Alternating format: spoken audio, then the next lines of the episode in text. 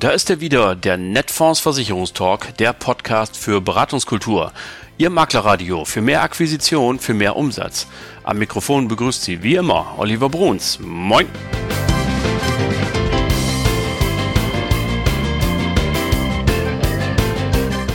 Tag auch aus Hamburg und moin zur 80. Folge Ihres Lieblingspodcasts, dem Netfonds Versicherungstalk. Meine Güte, so viele Folgen schon. Es ist wirklich unfassbar. Herzlichen Dank für Ihren Zuspruch und Ihr Zuhören. Meine lieben Versicherungsjunkies da draußen, Mittwoch für Mittwoch kriegt ihr neuen Stoff und auch heute wieder. Und für diese Folge habe ich mir eine ganz besondere Gästin eingeladen. Wirklich eine außergewöhnliche Frau, denn äh, bisher hatte ich ja immer nur Gäste, die direkt der Branche angehörten. Ganz viele Vorstände waren hier, Key-Counter und so, die uns neue Produkte nahebringen und dergleichen mehr. Oder ich hatte Politiker da, die zu unseren Themen etwas zu sagen hatten, wie Anja Schulz von der FDP zum Beispiel. Oder Vertreter von Verbänden, gerade vor kurzem. Matthias Weigel war hier vom Bundesverband Finanzdienstleistung. Heute habe ich eine Frau zu Gast, die wie ein Satellit um die Branche herumkreist und wie ein Satellit auftritt. Sie gehört nämlich nicht direkt dazu, sondern berät europaweit. Sie ist also trotzdem tief drin in der Materie und einfach auch eine tolle Gesprächspartnerin, wenn es um die Lage unserer geliebten Branche geht, um die Digitalisierung, um die Zukunft des Maklerberufes, welche Rolle KI in Zukunft spielen wird und dergleichen mehr.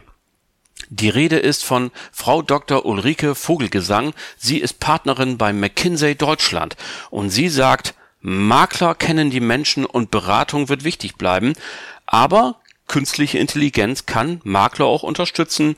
Einfache Tätigkeiten werden weitestgehend automatisiert laufen, damit mehr Zeit ist für die menschliche Beratung. Das alles und noch viel mehr hören Sie jetzt in dem spannenden Interview des Tages und das lege ich Ihnen sehr ans Herz. Viel Spaß! Meine heutige Gästin habe ich in Hamburg kennengelernt. Ich durfte auf dem Norddeutschen Versicherungstag ihrem Vortrag lauschen und habe sie hinterher gleich angesprochen. Und äh, unser Eis war so schnell gebrochen, als wir herausgefunden haben, dass wir beide in derselben Stadt wohnen, nämlich in Oldenburg, Niedersachsen. Und sie sagte, das kann ja gar nicht sein. Wir haben einen Termin in Oldenburg, einen Diensttermin. Das ist ja wunderbar. Herzlich willkommen bei mir, Frau Dr. Ulrike Vogelgesang. Vielen Dank. Ich freue mich wirklich, heute hier zu sein. Das ist einer der ganz wenigen beruflichen Termine, die ich hier zu Hause in Oldenburg wahrnehme. Also vielen Dank ja. für die Einladung. Ich freue mich, hier an diesem wunderschönen Herbsttag zusammenzusitzen. Sehr schön. So, Sie haben eine Visitenkarte natürlich. So fange ich in aller Regel an, dass ich sage, was steht denn eigentlich auf Ihrer Visitenkarte? Ich muss zugeben, die von McKinsey ist nicht besonders aussagekräftig, denn da steht nur drauf Partner. Würden Sie uns kurz erläutern, was machen Sie eigentlich bei McKinsey und was ist Ihr Job? Sehr gerne. Ich bin seit etwa 20 Jahren bei McKinsey und ich bin bei uns die Fachfrau für alles rund um Produktivität und aber auch Tech in Versicherungen. Das heißt Digitalisierung, Modernisierung von Kernsystemen, Antrag, Vertrag, Schaden, insbesondere bei Versicherungen, zum Teil auch bei ähnlichen Systemen für Banken und berate Versicherungen überwiegend innerhalb von Europa. Okay, dann hätten wir das geklärt. Wunderbar. Mhm. Ähm, Sie haben 2002 in Mannheim promoviert. Wissen Sie noch worüber? Was oh war Ihr ja. Thema? oh, oh ja. Ja, ähm, ich habe eine durchaus, wie ich finde, umfangreiche und lange Promotion geschrieben über drei verschiedene Themen. Eins war das Thema soziale Ungleichheit und wie man durch Steuern, da Erbschaftssteuern Dinge verändern kann. Ein Thema, was mir sehr am Herzen liegt. Und dann habe ich mich aber sehr stark empirischen Themen zugewendet, nämlich dem Thema Microfinance. Ich war sogar in, Bali in Bolivien bei einer kleinen Bank, der Caja Los Andes, durfte da einen Monat lang mit einem Credit Officer durch die Gegend laufen und mir wirklich die kleinen Läden anschauen und vor Ort sehen, wie Microfinance wirklich einen großen Beitrag leisten kann, da dass sich die Unternehmen entwickeln. Das Ganze habe ich mir statistisch angeschaut und ähm, ja, es war sehr persönlich sehr bereichernd und ich habe sehr viel mitgenommen. Also ich habe das dumme Gefühl, wir müssen uns unbedingt an einem anderen Tag nochmal wiedersehen und darüber sprechen, weil es sind zwei super spannende Themen. Ich erinnere mich, dass das äh, World Economic Forum in Davos äh, in dem World Risk Report letztes Jahr geschrieben hat, die neben dem Klimawandel ist die soziale Ungleichheit das zweitgrößte Problem auf der ganzen Welt. Also offenbar haben sie damals schon den richtigen Riecher gehabt. Stichwort Erbschaftssteuern, eine Diskussion, die hier auch immer angestoßen wird. Ist das so in Ordnung? Aber das ist heute nicht unser Thema. Wir wollen nämlich über die Versicherungsbranche reden. Und äh, zu Beginn ähm, eine Frage. Sie sind ja zweitberuflich auch Mutter. Mal angenommen, eines Ihrer Kinder würde auf Sie zukommen und sagen, Mama, ich möchte total gerne Maklerin oder Versicherungsmakler werden. Würden Sie das empfehlen? Ähm, das ist ein großer Sprung für mich. Das kann ich mir gerade gar nicht vorstellen. Aber grundsätzlich ähm, würde ich das schon empfehlen, ja. Und zwar, weil der Maklerberuf, der verbindet, wie ich finde, zwei sehr schöne Komponenten. Auf der einen Seite ist der Makler ja wirklich jemand, der sehr eng mit den Kunden in Kontakt ist und der wirklich auch die Menschen kennt und die Menschen berät. Und Beratung, ich selbst als Unternehmen berate, aber eben auch Beratung bei Finanzfragen, finde ich sehr wichtig. Auch gerade vor dem Thema, ich habe es gerade gesagt, Caja Andes, da die Menschen zu beraten. Und ich sehe es auch jetzt immer wieder, dass Menschen in meinem Umfeld einfach ein bisschen hilflos sind, sei es bei der Altersvorsorge, bei vielen Fragen. Und da kann ja ein Makler wirklich helfen. Von daher bin ich zutiefst davon überzeugt, dass das ein guter Beruf ist. Und zum Zweiten sind wir, wie meine Freunde immer sagen, eine mathematische Familie. Weil man ist Physiker, ich selbst mag auch Mathematik sehr gerne. Und der Makler kann natürlich sehr gut das mathematische Verständnis, das Risikoverständnis einbringen und damit Menschen beraten, wie sie sich in verschiedenen Lebenslagen gut absichern können. Okay, das äh, entspricht ja auch genau dem, was Sie in Hamburg gesagt haben. Sie haben dort formuliert, der äh, Maklermarkt sei super drauf, ihm wird's gut gehen, äh, der Beruf sei auch attraktiv oder vielmehr der Maklermarkt ist attraktiv, haben Sie wörtlich gesagt. Im Gegensatz zu was eigentlich? Gute Frage. Wenn ich mir jetzt anschaue, in der Versicherungsbranche gibt es natürlich verschiedene Kanäle. Und da sehe ich schon, der Maklermarkt ist sehr, sehr stabil. Man sieht sich vielleicht andere Kanäle an, die in den letzten Jahren nicht so stark gewachsen sind. Aber vor allen Dingen sehe ich, dass der Vorsorgebedarf sehr stark ist, dass der Beratungsbedarf sehr stark ist und dass trotz Digitalisierung der Maklerkanal einfach weiterhin eine große Rolle spielt und auch gespielt hat. Und wenn ich sage im Vergleich wozu, die Frage ist natürlich, was sind die anderen Kanäle? Also ähm, Direktkanäle sind auf ihre Art und Weise auch attraktiv, aber eben schon, sagen wir mal, stärker fokussiert auf bestimmte Produkte, wohin der Maklermarkt natürlich auch die Chance hat, noch weitere Services hineinzuziehen. Welche meinen Sie da? Was meinen Sie mit weiteren Services? Zum Beispiel Vorsorgeprodukte. Jetzt denke ich mal an, an das Beispiel meiner Kinder, die jemanden beraten. Man, die Beratung natürlich gerade auch, wenn ich an Babyboomer denke, zum Ruhestand hin. Da gibt mhm. es viele andere Themen, die relevant sind. Sei es die Altersvorsorge, sei es, was mache ich eigentlich mit, äh, mit meiner Wohnung, betreuten Wohnen, Fürsorge. Da kann man sich viel denken, was in das Portfolio reinkommen könnte, zusätzlich zu den klassischen Versicherungsprodukten.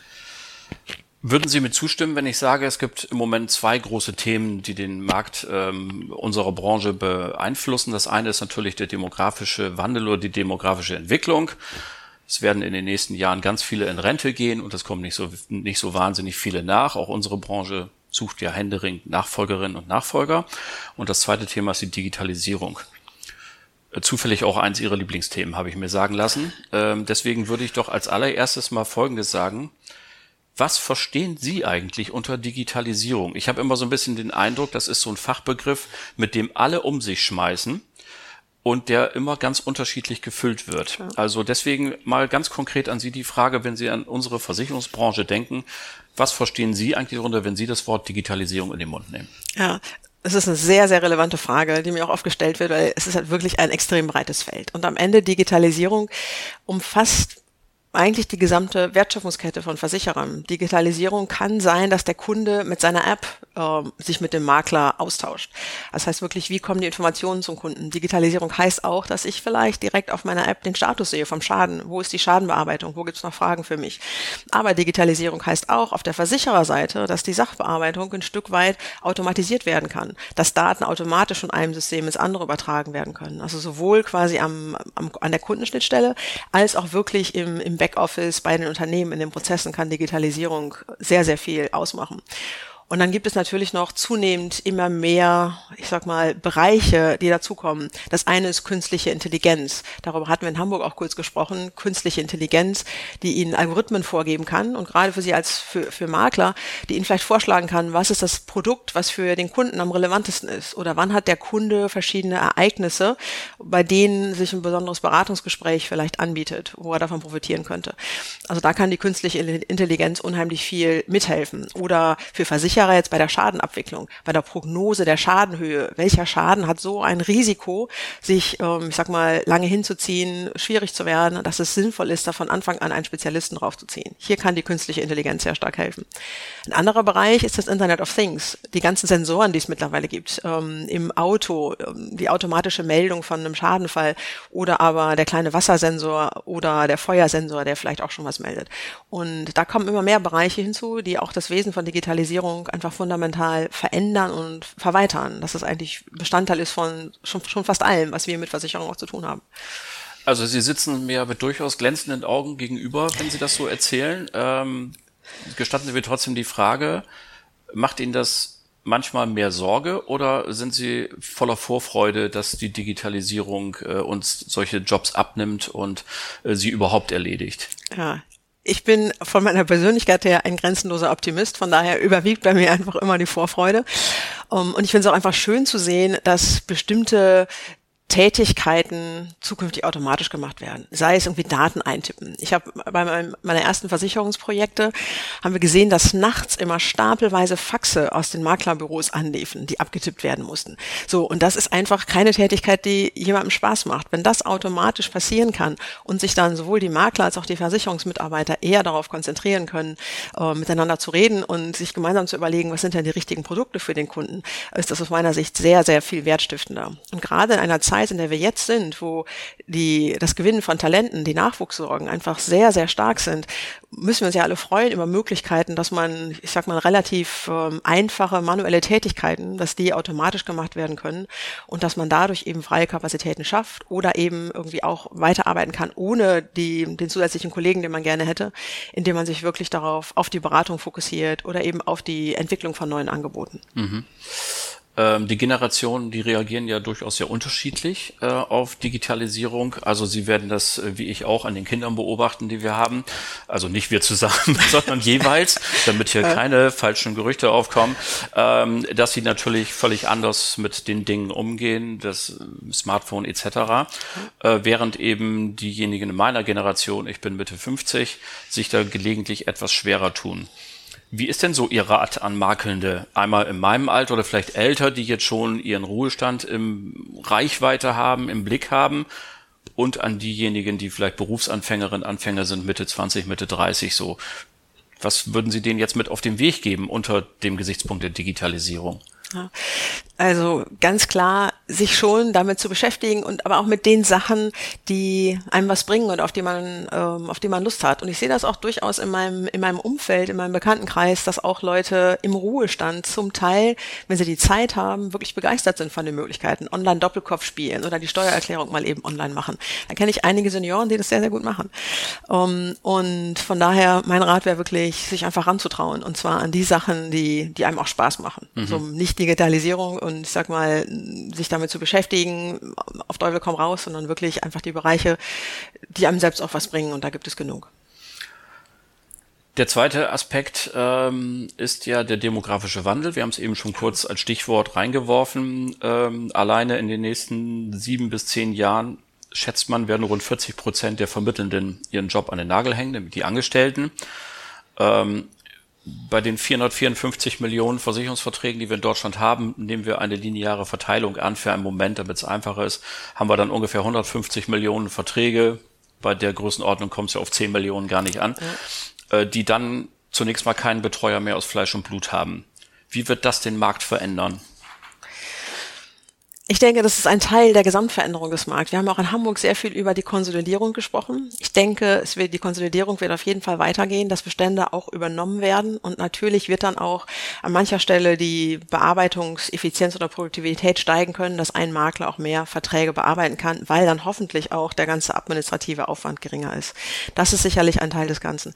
Wir haben aber auch darüber gesprochen, dass es durchaus möglich ist, dass man junge Leute noch für den Maklerberuf gewinnt. Ich denke, da braucht man auch in der, in der Branche eine gewisse Offenheit vielleicht für, für neue Ideen auf die, auf die Schüler auch zuzugehen. Und was ich jetzt hier höre, auch gerade hier in Oldenburg, ist, dass eigentlich die Offenheit für Ausbildungsberufe wieder steigt. Und ich denke, dass da auch eine Chance ist für die Makler in diesem, in diesem Moment, ähm, sich mitzuorientieren und die jungen Leute anzusprechen. Ich denke, dass gerade auch mit vielen, mit attraktiven Angeboten, sei es duales Studium, sei es einer starken Online-Präsenz, kann man auch die jungen Leute durchaus für so einen Beruf begeistern.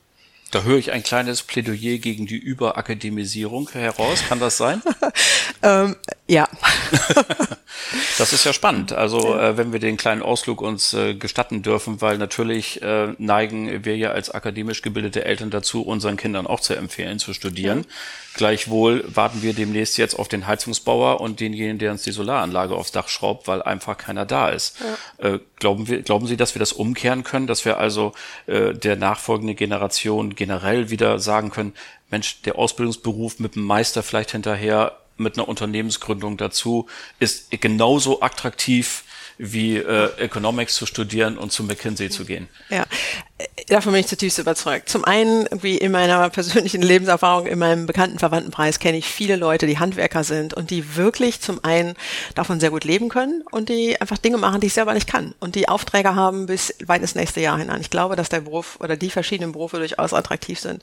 Zum anderen sehe ich aber auch gerade, dass der ganz, ganz starke Wunsch nach mehr Nachwuchs auch dazu führt, dass man Dinge neu überlegt. Ich habe mich mit einem ähm, Tech-Service-Provider, also mit einem Dienstleister unterhalten, die jetzt ganz verstärkt in sowas wie die duale Ausbildung reingehen, um einfach mehr Leute direkt nach der Schule zu gewinnen, um in dem Fall um Programmieren oder Informatikkenntnisse zu gewinnen und da schneller einzusteigen, als das nach einem Studium erfolgen kann. Ich selbst habe in Mannheim parallel zu meiner Promotion an der Berufsakademie unterrichtet und fand es einfach beeindruckend. Da sind wirklich sehr intelligente Leute, die gleichzeitig studieren und auch die Ausbildung nehmen. Ich denke, da gibt es viele Möglichkeiten und auch vieles, was wir bisher noch nicht ausgeschöpft haben. Wir dürfen gespannt sein, wie das an der Stelle weitergeht. Ähm, lassen Sie uns mal einen kleinen Ausflug eben machen zu einem kleinen politischen Thema. Das ist das Thema Provision, wenn Sie Lust haben. Ähm, es gibt ja politische Bestrebungen. Äh, einerseits, ob, obgleich es nicht im Koalitionsvertrag stand, versucht ja die Buffin so durch die Hintertür ein bisschen etwas zu machen. Ich persönlich empfinde ja immer, dass das ein Widerspruch ist. Auf der einen Seite gibt es starke Stimmen, die sagen, die Beratung muss besser werden, die alles an unserem Markt sehr grau, sehr schwarz sehen und sagen, boah, da, die, die, die, die Unseriösen sind in der Überzahl, was aus meiner Sicht gar nicht stimmt, aber ich zitiere das trotzdem jetzt mal. Also fordern bessere Beratung, aber gleichzeitig soll Geld aus dem Markt abgezogen werden. Glauben Sie, dass die Rechnung aufgeht? Also ich kann mich hier politisch nicht positionieren. Ich glaube grundsätzlich sehen wir alle, dass die Beratungstätigkeit eine sehr wesentliche Tätigkeit ist, um einfach den Menschen durch ja, durch die verschiedenen Optionen zu helfen und ihnen zu helfen, ihre Risiken gut abzusichern. Und das muss natürlich entlohnt werden. Wie das am Ende geschehen wird, ähm, ich denke, das müssen wir der Politik oder den Verhandlungsführern da überlassen. Wenn wir das jetzt alles mal zusammenfassen, Sie haben es schon angedeutet, aber vielleicht wollen wir das mal kurz vertiefen. In welchem Bereich der Branche erwarten Sie die tiefgreifendsten Veränderungen? Es gibt ja einmal die Produkthersteller, dann habe ich die Schadenabwicklung, Vertragsbetreuung, Service, Vertrieb. Wenn wir nochmal den Blick in die Zukunft wagen, äh, was glauben Sie, wo wird es am meisten Veränderungen geben, in welchem Bereich? Ich glaube, es wird sich eigentlich alles verändern, aber die Veränderungen sehen sehr unterschiedlich aus. In der Vertragsabwicklung ist es vor allen Dingen ein Effizienzgewinn an vielen Stellen und die Beratung des Kunden wird digitaler sein, aber in einer neuen Mischung aus Chatbots, aus wirklich digitalen Möglichkeiten, aber eben damit verbunden, dass man auch mit dem Kunden spricht, dass die persönliche Beratung wird wieder mehr an Wert gewinnen, aber Dinge, die man eben automatisieren kann, werden automatisiert werden. Da mhm. gibt es einfach ein ganz, ganz neues Gefüge an Miteinander zwischen Mensch und Maschine, sag ich mal.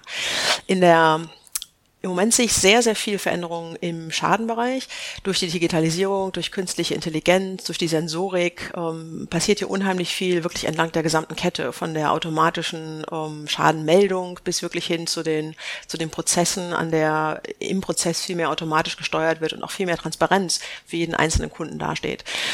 Der Vertrieb wird sich auch massiv ändern. Hier gibt es aus meiner Sicht verschiedene Verschiebungen. Zum einen das ganze Thema Embedded oder produktnahe Versicherung. Gerade im Kfz-Bereich zum Beispiel werden Versicherungen eben sehr oft mit den Fahrzeugen direkt verkauft. Das gibt es auch in vielen anderen Bereichen. Das hatten wir auch in Hamburg kurz angesprochen. Dadurch wird sich bei manchen Produkten der Vertrieb sehr, sehr stark verändern, weil wirklich der, ähm, der Point of Sale sehr stark zum Vertrieb gehen wird. In anderen Bereichen, klassisches Marktgeschäft oder auch Beratung, wie die Digitalisierung, ähm, die Makler mehr unterstützen, aber die Tätigkeit an sich wird ähnlich bleiben. Sicherlich mit einem größeren Produktspektrum, mehr Services und hoffentlich mit weniger administrativen Aufwänden. Ähm, aber grundsätzlich da würde ich eher denken, dass die Tätigkeit ähm, sich eher nicht so stark verändern wird. Und dann gibt es natürlich noch die ganzen unterstützenden Funktionen wie ähm, HR, also Personal oder auch Finanz da wird sich, da wird sich auch eine Menge tun. Gerade im Bereich Personal ist ja das Thema Talentgewinnung, Weiterentwicklung, äh, lebenslanges Lernen will sehr stark im Vordergrund stehen. Da werden wir, glaube ich, auch alle sehr viel sehen in Zukunft. Ich persönlich habe bei Embedded Insurance gar nicht so die große Sorge. Ich glaube, das funktioniert nämlich nur wirklich mit einfachen und wenig erklärungsbedürftigen Produkten.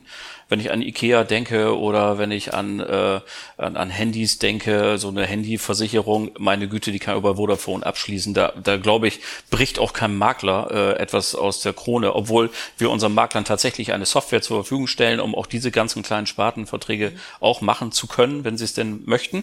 Äh, sondern ich glaube eher, dass es vielleicht sogar entlastend sein kann, dann lass es ihn eben da machen, König, mhm. Kunde, wenn du unbedingt eine Handyversicherung willst, dann machst du halt bei Vodafone oder Telekom oder wie immer. Und wir unterhalten uns über die großen Themen. Das wäre dann ja so dieses Adam und Eva, ne? Also das eine tun, ohne das andere zu lassen. Ja. Darauf läuft es wahrscheinlich hinaus, ne? Kommen wir nochmal auf einen anderen Punkt, äh, der äh, nicht wegzudenken ist in diesen Tagen. Das ist natürlich das Stichwort ESG. Wir kommen, glaube ich, gar nicht daran vorbei. Wenn ich ähm, jemanden wie Sie hier sitzen habe, denn äh, seit Anfang August müssen die Versicherungsberatenden ihre Kunden ja fragen, sofern es um eine Kapitalanlage geht in einem Versicherungsmantel, äh, wie sie es denn mit der Nachhaltigkeit halten.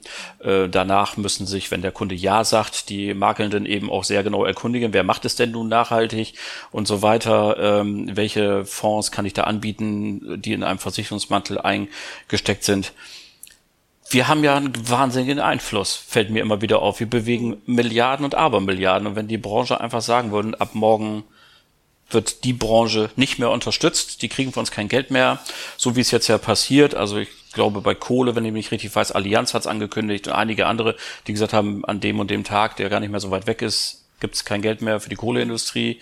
Ähm, werden wir unserer Verantwortung als Branche schon so gerecht, wie ist da Ihr Zwischenstand? Ich finde, es ist in der Tat sehr beeindruckend zu sehen, wie viel sie als Branche bewegen können. Und mir ist das vor allen Dingen aufgefallen bei, bei dem Thema Flut bei dem Thema Elementarversicherung, jetzt zum Beispiel Florida vor vielen Jahren, aber natürlich auch hier in Deutschland, die Frage, was versichern Sie eigentlich noch, was beraten Sie und was kann nicht mehr abgedeckt werden. Das spielt ja schon sehr elementar auch für Entscheidungen für, für Menschen wieder, wo jetzt Grundstücke gekauft werden oder wo noch gebaut wird. Also in dem Sinne haben Sie schon eine sehr, sehr große Verantwortung, da auch die richtigen Risiken abzuwägen. Um, das ist jetzt primär auf der Versichererseite, aber natürlich auch als Makler die Verantwortung, welche, ähm, welche Fonds oder welche Anlageprodukte beraten Sie denn? Um, ein weiterer Moment, wo das sehr stark aufgefallen ist, ist natürlich auch bei dem ganzen Krieg jetzt in der Ukraine, weil auch da gibt es natürlich dann um, Nachfolge Effekte für Russland, für Flugzeuge, für die Versicherung von Handel und für andere Dinge, die man so im ersten Moment gar nicht bedacht hatte. Aber wie weit der Einfluss der Versicherbarkeit von Risiken reicht, ich denke, das ist uns allen in den letzten ein, zwei Jahren, also gerade beim Thema Naturkatastrophen als auch beim Thema Kriege, nochmal sehr deutlich geworden. Und da haben sie schon eine sehr, sehr, sehr große Verantwortung. Und ich finde es schön, dass mehr und mehr auch zugehört wird von der Politik, vor allen Dingen jetzt gerade bei dem Thema Flutkatastrophen, um was die Versicherer sagen und dass man da in einen Dialog tritt. Also bei der Flutkatastrophe im äh, Ahrtal, finde ich, hat die Branche tatsächlich ein gutes Bild abgegeben. Er hat nach einem Jahr, glaube ich, 75 Prozent der Schadenfälle reguliert. Mhm. Ähm, das wird nicht entsprechend gewürdigt äh, in der Öffentlichkeit, weil dort überhaupt nicht zur Kenntnis genommen wird, dass man nicht über Nacht mal ein paar tausend Gutachter aus dem Boden stampfen kann, die eben entscheiden müssen, ob so ein Haus abgerissen werden muss oder ob es erhalten werden kann und dergleichen mehr. Ähm, trotzdem, vielleicht gestatten Sie mir noch mal einen Schwenk zu einer Beobachtung, die ich in dem Zusammenhang gemacht habe. Ich habe hier mal einen ähm, Versicherungsvorsitzenden sitzen gehabt, kurz nach der Ahrtal-Katastrophe. Und wir haben uns schon damals über die sofort aufflammende Idee der Pflichtversicherung unterhalten. Und ähm, mir fällt auf, dass wir in der Branche offenbar nicht mehr in der Lage sind, Solidarität in der versicherten Gemeinschaft zu leben. Die Branche geht hin und prüft den Einzelfall und macht ein klares Äquivalent Risiko gegen Prämie für den Einzelfall und damit kommt es eben dazu, das bleiben wir bei der, bei der Flut, Häuser, die in der Zürszone 4 sind, das ist also eine Zone, die äh, alle zehn Jahre mit einer Überflutung rechnen muss, nicht mehr versicherbar sind, weil die Prämie ins Unermessliche steigt. Und die in Zürszone 1, da ist alle 100 Jahre damit zu rechnen, kriegen eine günstige Prämie. Es wäre ein, wenn wir jetzt mal die Stückzahlen angucken, 200.000 Gebäude stehen in Zürszone 4, mhm. 20 Millionen in 1. Es wäre ein leichtes, denen in 1 einfach 10 Euro mehr abzugeben, hätte ich jedes Jahr einen Kapitalstock von 200 Millionen und könnte damit den in Zürszone 4 eine bezahlbare Prämie zu machen. Ich finde das ehrlich gesagt etwas gefährlich, wenn wir die Solidarität in der versicherten Gemeinschaft etwas aushöhlen. In der Berufsunfähigkeit haben sie übrigens genau dieselbe Beobachtung. Ja, der, der, der äh, Bürokaufmann kriegt eine immer günstigere Prämie und der Dachdecker wird dann auf Grundfähigkeit verwiesen, weil er die BU nicht mehr bezahlen kann. Irre ich mich da oder würden Sie sagen, so ganz falsch liege ich nicht ja. mit der Beobachtung? Ich bin ja von Haus aus Volkswirt und es gibt natürlich da immer einen gewissen Trade-off. Auf der einen Seite ja, ist die Solidargemeinschaft sehr wichtig, vor allen Dingen für Bestandssituationen. Wenn jetzt mhm. jemand da schon ein Haus hat und die Flutsituation ändert sich, dann muss er Teil der Solidargemeinschaft sein, dann bin ich genau bei Ihnen, dann müssen wir überlegen, wie kann man das mit auffangen. Auf der anderen Seite ist ja genau die Anreizwirkung wichtig, dass eben nicht noch mehr jetzt in Gebieten gebaut wird, wo wir wissen, dass die Flutgefahr äh, einfach viel höher ist.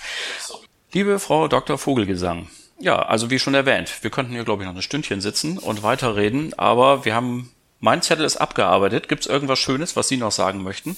Das ist ein gutes Schlusswort.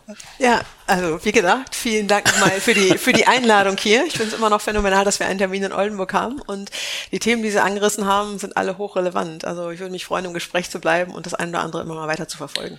Ja. Also äh, fühlen Sie sich auch eingeladen zu gegebener Zeit. Für heute erstmal ganz herzlichen Dank.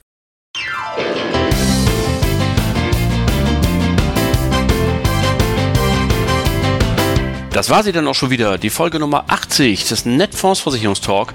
Vielen Dank an Frau Dr. Ulrike Vogelgesang. Das hat ganz, ganz großen Spaß gemacht und ich bin mir sicher, wir sehen und hören uns wieder. Danke an Sie alle fürs Zuhören. Nächste Folge gibt es natürlich nächste Woche am 12. Oktober. Bleiben Sie uns bis dahin gewogen und vor allem bleiben Sie gesund. Allen Kranken gute Besserung. Schöne Grüße aus Hamburg. Ihr Oliver Bruns.